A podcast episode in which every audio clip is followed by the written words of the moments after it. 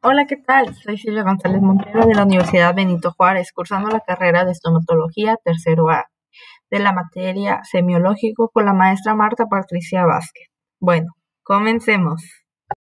También estoy haciendo esta colaboración con Denise Gallado Corona, pero por situación de que le dio COVID no puede hablar, entonces no pudo tener su parte de grabación, pero sin embargo ella me pasó los datos y algunos puntos, ya que era grupal, entre ella y yo hicimos este trabajo, no más que lo estaré poniendo yo sola, porque por situación de COVID se le perdió la voz y ahorita está en reposo.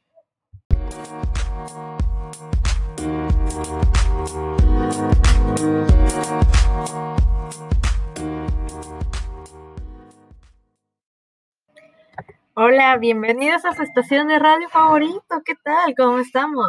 Espero que muy bien en casita escuchando este audio.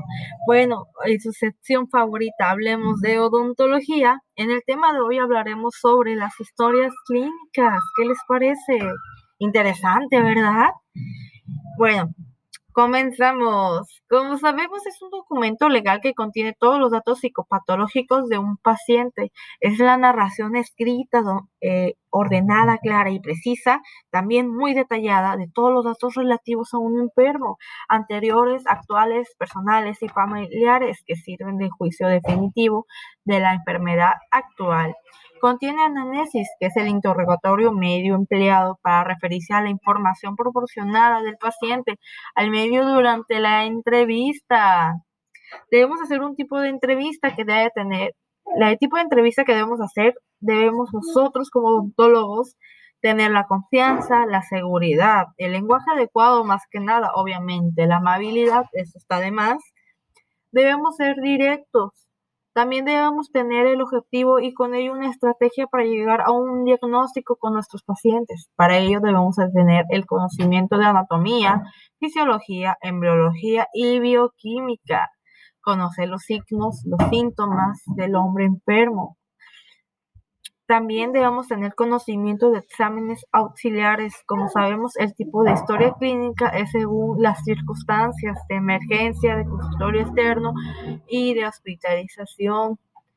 Según el tipo de paciente, ya sea geriátricos, pediátricos, paliativos, debe contener la ficha de identificación que como sabemos debe tener los datos personales del paciente como nombre, edad, lugar de origen, lugar de residencia, escolaridad, ocupación, religión y estado civil, más que nada la religión y el estado civil para no tener problemas y saber cómo nos podemos comunicar con ellos.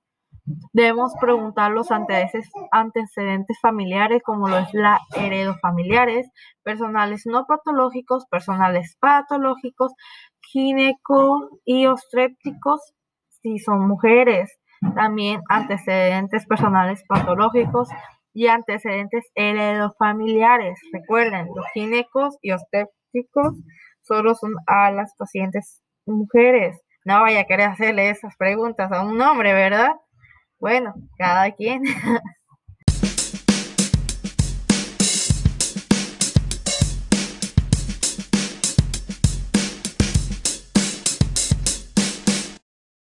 Los antecedentes patológicos, ¿a qué se refiere esto? Bueno, es su tipo de vivienda, sus habitaciones, sus servicios, su higiene personal, dental, baños, etcétera, su escolaridad, deportes, pasatiempo, inmunizaciones, tabaquismo, alcoholismo, si tiene alguna otra adicción, trabajo, el ambiente en el cual trabaja, para saber si nuestro paciente viene estresado o de qué manera él convive también su alimentación, el tipo de dieta que él lleva, ya sea vegetal o animal. También los antecedentes personales patológicos se refiere a las enfermedades de, la infancia, las enfermedades no quirúrgicas, también las quirúrgicas, las enfermedades de accidentes, traumas, fracturas.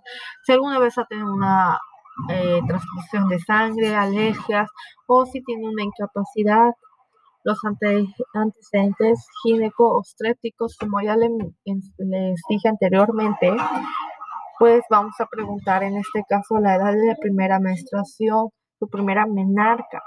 la edad en la que la mujer dejó en forma natural de menstruar, la menopausia en este caso, y entre otras preguntitas. Después vamos a entrar más a profundidad.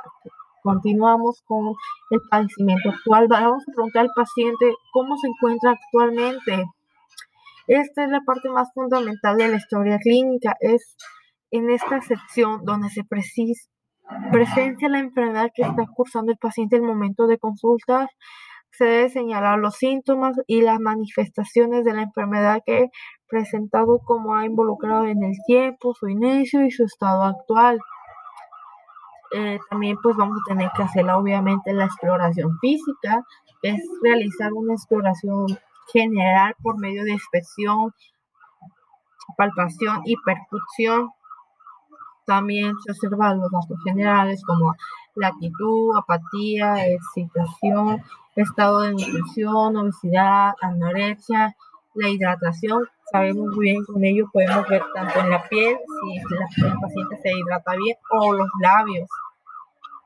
También debemos anotar las, constantes vitales, que es la temperatura, el pulso, ya sea fuerte, débil, las frecuencias cardíacas, las frecuencias respiratorias. Recuerden, en las frecuencias respiratorias tenemos que hacerlo discretamente porque si no el paciente altera estas frecuencias cuando se siente observado. Bueno, por el momento eso es todo por hoy. Ya saben, Sintonícenos en su radio, como siempre, a las 9 de la mañana. Ya saben que estamos siempre aquí. Hablemos de odontología. Y ya saben, síganos en nuestras redes sociales, Twitter, Instagram y TikTok. Ahí les daremos más pláticas, casos y también de preguntas. En esta ocasión tocó la historia clínica. Espero que haya sido de utilidad y les mando un enorme beso y abrazo. Síganos sintonizando.